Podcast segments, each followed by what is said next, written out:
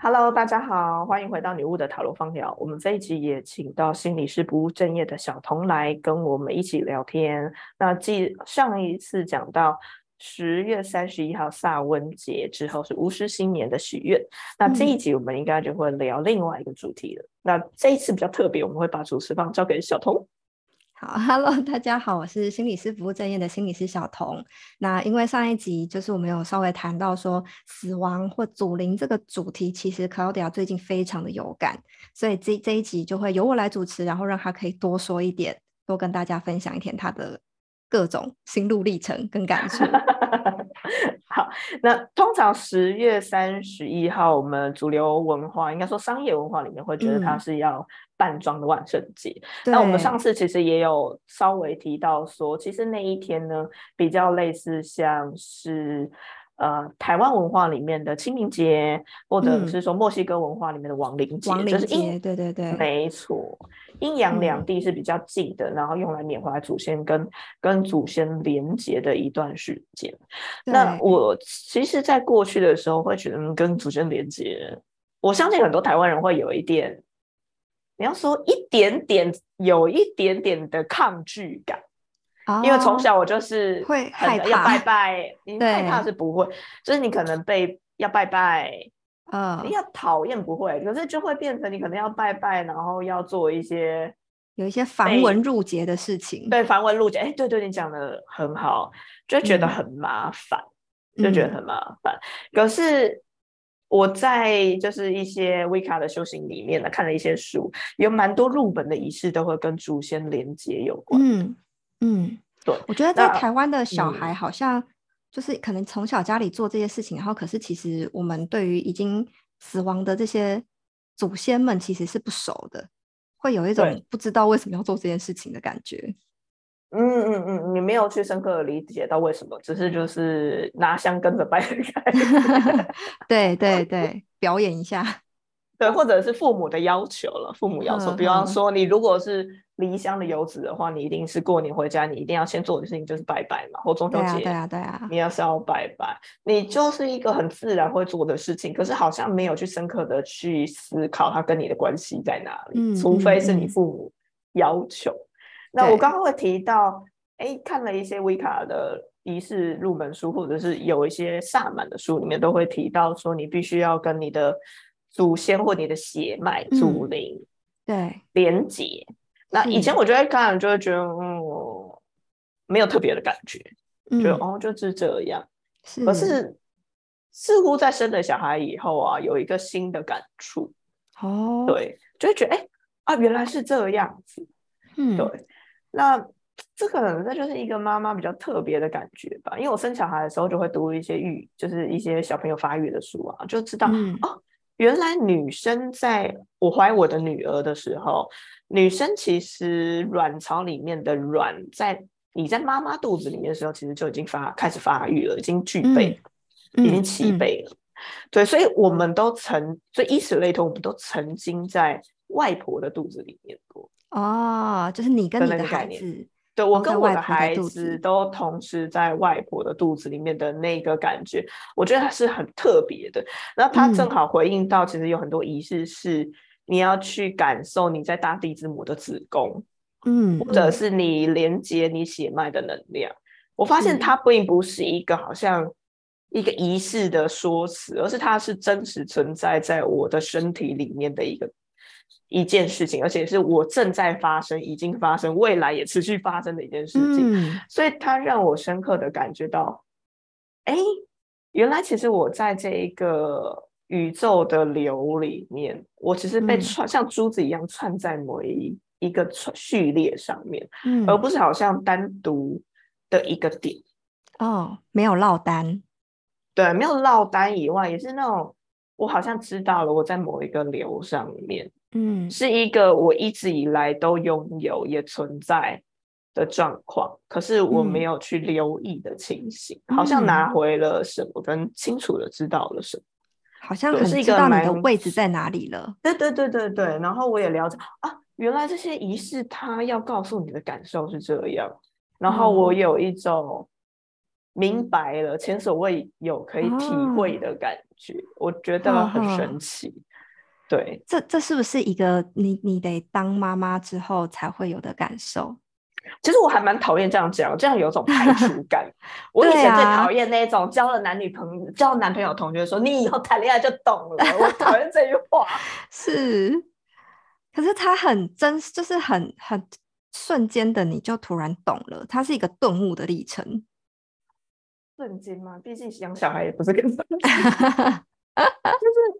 所以你你你好像在那个血脉的传承和流当中，对，嗯嗯嗯嗯，这会让我想到，就是呃，在呃魔法里面，其实我们会谈到女神的三个形态，对对，就是少女、孕妇跟老妇。那孕妇有时候她是一个少妇，就是她是一个妈妈的角色。那通常这三个女神形态。会被认为说，就是在妈妈这个角色或孕妇这个角色，她的能量其实是最强的，因为可以理解，嗯，因为她有要守护的人事物。没错，你惹妈妈，你就准备宰戏。对 对，就是世界最强的生物就是妈妈，妈妈。对，然后所以这这会让我联想到，就是你刚才说的那个脉络啊，就是好像呃。当当你到了某一个人生阶段之后，会会感触突然就是很明确的发生，嗯，就是你会惊艳到说啊，原来是这个意思。我觉得这个很难，呃，真的是有一点钱买不到的体验了，但没有钱你也买不到就是，跟钱无关，但是就是没有跟钱没有绝对关系，但对对对对对。速成中需要的条件，没错没错，嗯，那。这个祖灵这个概念，其实会也会让我联想到一个观点，就是其实我们的文化，就是东方文化，通常在心理学里面被认为是集体文化、集体主义的代表。那西方文化就会比较推崇个人主义，它是一个比较追求哎个人独立呀，或者是个人可以有英雄这样子的。追追求好，那呃，好像你都不需要你爹娘那样子的感觉。对对对对对，但是好像我们在整个地球村或者是整个呃世界的呃运运作之下，就是好像因为乍看会觉得西方社会好像比较呃比较赚钱、比较成功或比较强盛，然后。因为工业革命先从那边开始，所以在帝国殖民时代，大家有一股的风潮都是要全部 没错，然后就有一种我们好像需要刨掉我们原本的这种集体主义的概念，然后我们要追求像别人一样的个人主义。嗯，对，那那你自己在这样子的，就是这这两种脉络的挣扎，你你有相关的经验吗？或者是你有什么样的感触？什么样的感触？我会想到妈妈的一些理论呢，因为最近你知道当妈妈以后，Facebook 的一些文章很多亲子天下，就会推播，会推波一大堆亲子文这样子，什么妈妈宝宝啊什么这类的。那最常被人家讲的就是依附关系啊，对这个理论目前还没被推翻嘛？我这理论很常被推翻，像棉花糖理论不是二零一八年就被推翻吗？以前都会告诉你你要忍耐的孩子才能够变得好，但后来才发发现通常。你家境比较好的孩子都比较能忍耐，对啊，就是有很多新的研究会推翻旧的，没错，而且那个那个理论就被奉为一规。好，我们先不管，我们 目前还没被推翻的依附关系，嗯，那依附关系就会告诉你说，你其实要亲密，是亲密育儿法的一种嘛，你就要在小朋友的时候一直回应你的小朋友。那以前不是有一个。呃，百岁派是说小朋友在哭，你就不要扭他，你就是对对对，他比较是行为主义，没错，你就让他哭，那之后他就不会一直哭，不然他好像一直会情绪勒索你这样，他大事小事你都要哭，然后你要一直抱他。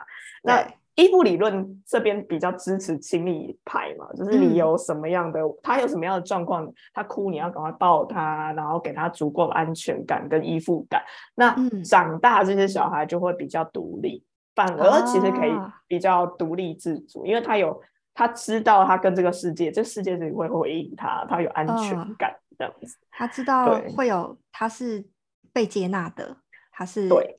所以小看童刚刚讲的这个，我其实立马想到了我们刚刚说这个依附关系。我觉得嗯现在的人呢、我觉得应该说我们讲台湾好了，或者我们说嗯东方，好像完全的就是刨掉了这些根。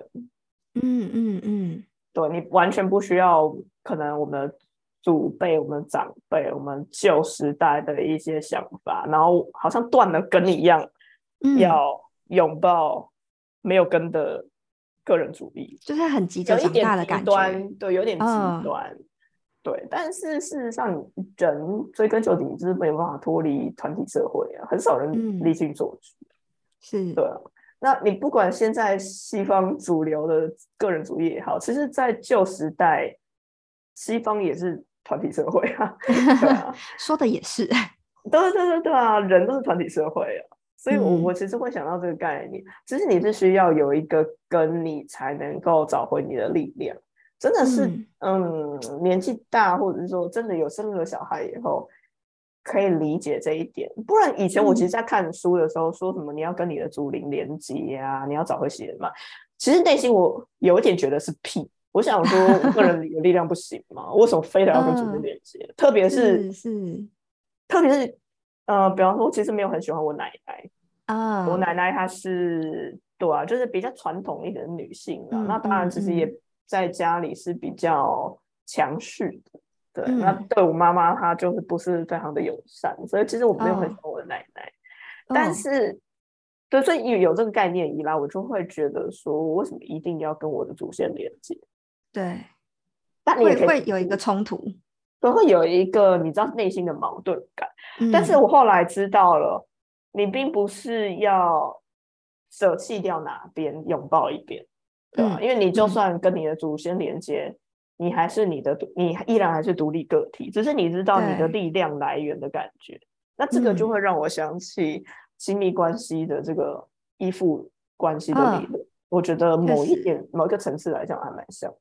对，嗯就是其实我们都会谈说，小孩可能在儿童发展的时候，就是呃零到一岁是信任感的建立，然后嗯两两三岁的时候是自主或者是嗯羞愧的，就是发发展成功你就会有自主，然后不成功你就会羞愧，这些都嗯。好像是很小的时候你会跟你的主要照顾者，那在我们的文化里面，大部分就是妈妈，嗯，主要照顾嗯。者的关系好不好，来、来影响说你你成年之后，你可能在人际上的进应对进退，你是不是有办法独立，是不是有办法有自信，有没有办法嗯。可以、呃展现自我，会、嗯。会蛮有蛮大的关联。但是它听起来就很像是你你是从一个社会或从一个家族里面，然后你被关照的很好，所以你才有办法完成你的独立。嗯，对。嗯，所以他们是其实是力量来源嘛，你没有办法完全的撇除。那我觉嗯得他的意思应该也不是到叫告诉你说，你好像要舍去自己完全的拥抱。嗯，嗯，以以现在的主流社会来讲，的确就不是这样子。是对嗯，然后好像也不是说你得依赖你的祖灵或你的家族，的确也不是。对，只是它是你的来源，你要知道你的来源，你才会找回你的力量，有没有？嗯，这也是一种英雄旅程啊，找回力量没错，没。错，就是找到一个平衡点，就是你在发展自嗯己的过程，其实也有另外一面的力量，是是需要去平衡的。说到寻根，嗯，像我们是在仪式里面，或是在一些我们说灵性仪式、魔法仪式里面寻求力量嘛。嗯嗯，这真的是维卡里面也有，然后我经历过的萨满的精神旅程，其实也是必要的。那嗯现实社会中，其实也有很多人寻根了。我看到了，我想到两个片子，一哦个是纪录片，有点像嗯是实境纪录片，然后另外一个是电影。那电影我立刻想到一个寻根的电影是《慢慢回家路》，它的男，它是一个好莱坞的片子，然后男主角是平民百万富翁的那个印度男神。那他哦大概就是在讲一个真实的呃奇迹案例改编的故事，他是真实讲一个故事，对对对，那部电影非常感动。我相信看过的人应该会跟我感同身受。那没有看过，我还蛮推荐去看的。那他大概讲是一个，就是我们说比较贱民阶级的一个四五岁的小男生。那他在一次走失了之后，然后一直都回不了家嘛，然后他就被收养，澳洲的夫妇收养的一个，然后过程。对，收养之后，他其实成年以后就会遇到了一个想知道我是谁，然后有点失失根了，失去某些依据脉络的感觉。然后他就依照他小时候四五岁的那个印象，然后运用 Google Map 找到他小时候的家乡，然后又回去家乡的故事，非常好看，大家可以去看。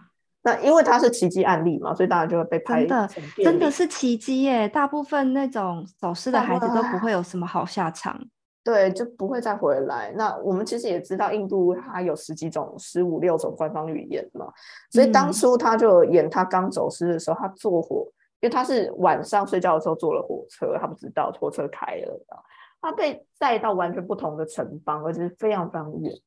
嗯嗯，可能坐了十几个小时的火车，早上已经不知道到哪一个城邦去了。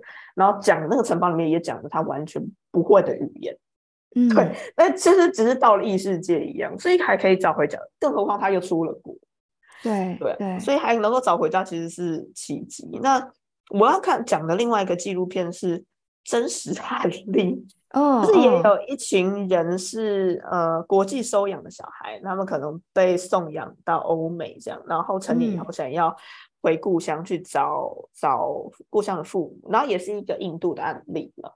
然后那个时候收养程序应该还是会有，比方父母的名字啊，嘛至少是母亲的名字啊，嗯，然后还有。他也拿了一张母亲的照片的样子，因为他的养父母就告诉他说，这个是收养的时候机构给他母亲照片。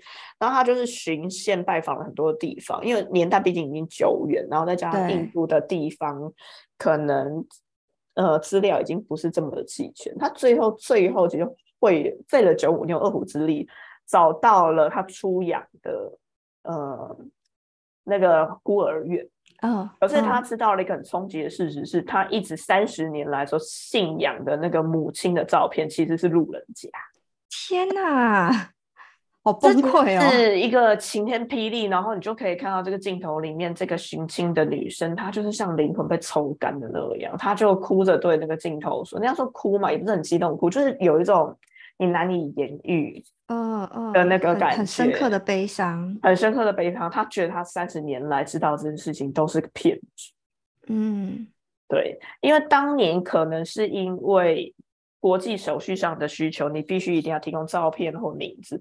但是也许他的妈妈就是，也许他真的妈妈是街头，他是被承包的，或者是非自愿性生下小孩，他根本就隐姓埋名。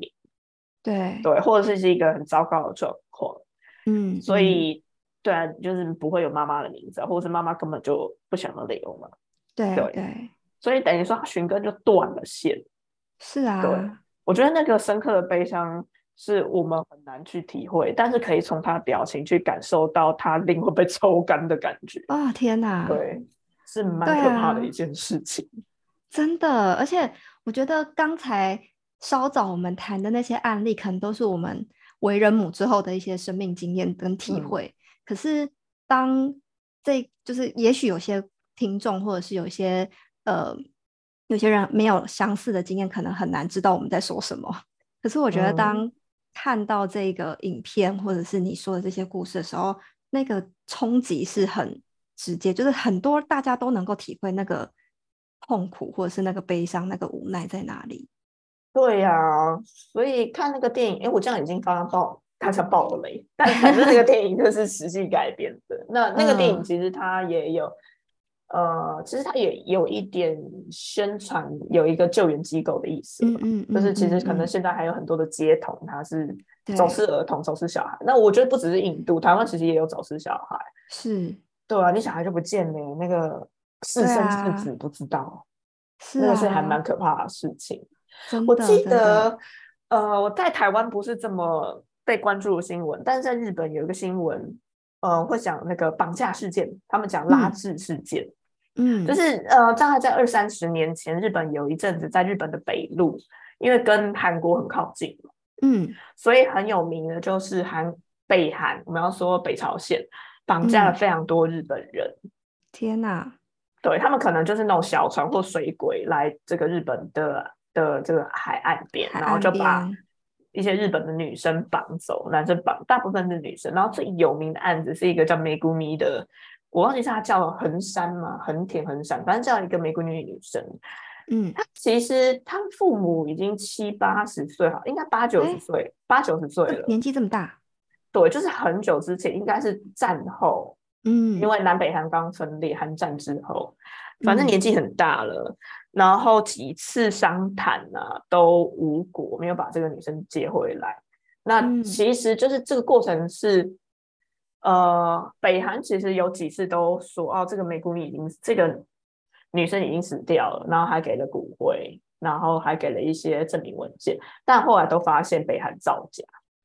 哦，我觉得没有在集权国家，这是一个非常有可能发生的事。对对对对对对，这是某他的父母其实还因为骨灰证明 DNA 就不是他女儿了，他们有做一些科学的印证，所以他其实父母已经八九十岁，还期待这个他女儿可以回来。那真实他女儿的状况到底是怎么样？就是你知道日本没有人知道，嗯，他女儿应该好像是小学放学回家途中就不见了。天呐，对，小学了耶，就是会觉得真的很心痛。对啊，因为那个时候好像是绑架就是日本人，是希望呃教就找日本人来，然后他们想要教特务，比方说没有口音的日语，然后希望他们融入这个环境，为就是。呃，政权效忠这样子，那小孩你不能到婴儿这么小，因为他就会被教成一个，是他不会日语嘛？对，他就是会成为北朝鲜的人。你就是需要有一点，你会记，你有一点年纪的，对，有点年纪的，对，所以是一个呃让我想到的案例的，对，天哪，新案例这样。我我觉得真的就是仔细去看，其实我们的。身边或社会其实发生非常多，就是我们这种平凡日子很难想象的案件。嗯，你其实不要说现在对，其实台湾也有啊。你说在二战的时候，国民政府撤退来台，也是有非常多，你知道，悲欢离合、生离死别。对啊，对啊，对，是，嗯，就是话话又说回来，我们的。祖灵的 主题，对对啊，会会虽然就是好像谈了很多，就是插到边的故事，但其实我觉得这都是属于祖祖灵的力量哎，就是你的你从哪里来，然后好像你必须很很清楚、很清晰的知道你从哪里来，你才有办法跨出去说我要去哪里。嗯，我是谁？对。我是谁？然后我要我我在哪里？然后我要去哪里？我觉得，当你根本不知道你从哪里来的时候，其实是很难有这个底气去说我我能做什么，然后我要去哪里？这样。嗯，这集莫名的到后面的收尾有点沉重，不太符合我们的那个，是一个。毕毕竟是整理一下才能够去言喻的，对啊，对啊，特别感觉，对。这这一集比较深深层一点，就 是可能深刻一点，对，可能就是需要一点生命历练才才可以。我相信应该很多人也会有很深刻的感觉了，嗯，对啊，我们也很想要听大家的回馈跟大家的感觉。成为妈妈之后，你失去了什么？跟包容 成为妈妈女巫，你有变得比较强吗？但但一定也会有一些交换，就是你你可能失去了一些，但你也会有一些以前没有想过的事情。等价交换吗？就觉得好像没有等价交换到，没有等价到。有没有等价这件事情，可能不是此刻可以判断的。好，对啊。OK。好吧，那我们这一集就到这样子喽，谢谢大家。好哟，大家拜拜，拜拜。